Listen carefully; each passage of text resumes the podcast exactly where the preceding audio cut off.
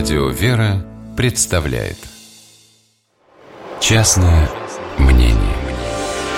Павел Великанов, протеерей. Год рождения 1971 Закончил Московскую духовную академию. Кандидат богословия. Главный редактор научного богословского портала «Богослов.ру» Женат, отец четверых детей. Свободное время посвящает своим близким. Частное мнение Сегодня в Великий Пяток апогей драматических событий недели.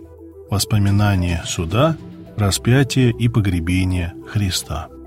Исполняется то, ради чего Бог стал человеком, чтобы его можно было убить. Бога убить невозможно, но став человеком, он может принять смерть. Все внимание приковано к жертве Христа. Вместо всего человечества на кресте умирает Бога-человек. Его смерть избавляет от смерти всех нас. Идея заместительной жертвы была присуща едва ли не всем религиозным культурам с глубокой древности. Жертва, и обязательно с пролитием крови, призвана преодолеть пропасть между грешным человеком и святым Богом. И жертвенное животное становилось своего рода выкупом, заменой, Перед тем, как его закалывали, человек возлагал на него руки и тем самым как бы говорил «Это я, я сам достоин смерти за свои грехи и признаю это.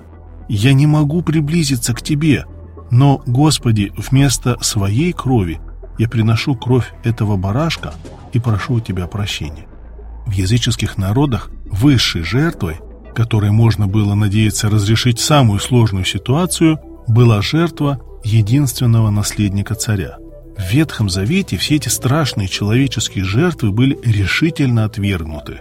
Но вот сегодня сам Бог приносит в жертву своего единородного Сына ради спасения человеческого рода. Нам крайне сложно понять, почему по-другому было невозможно простить и исцелить преступление Адама. Но грех – это действительно серьезно. Цена греха – смерть.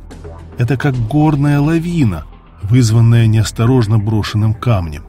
Но Бог сам принял эту лавину на себя и закрыл от нее человека.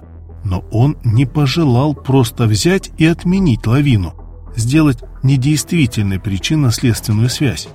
Ведь Христос ничего не предпринимал специально, чтобы взойти на крест.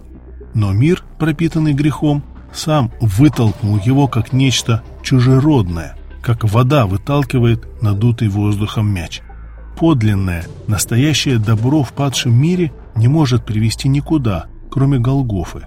Но отныне всякий восходящий на нее видит, что там он не один.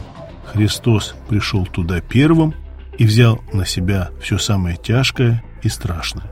Сегодня на кресте Бог уничтожает грех совершенно не так, как обычно мы пытаемся противостоять злу. Он не сопротивляется ему. Он принимает его внутрь себя, и это зло распадается, прекращает свое существование.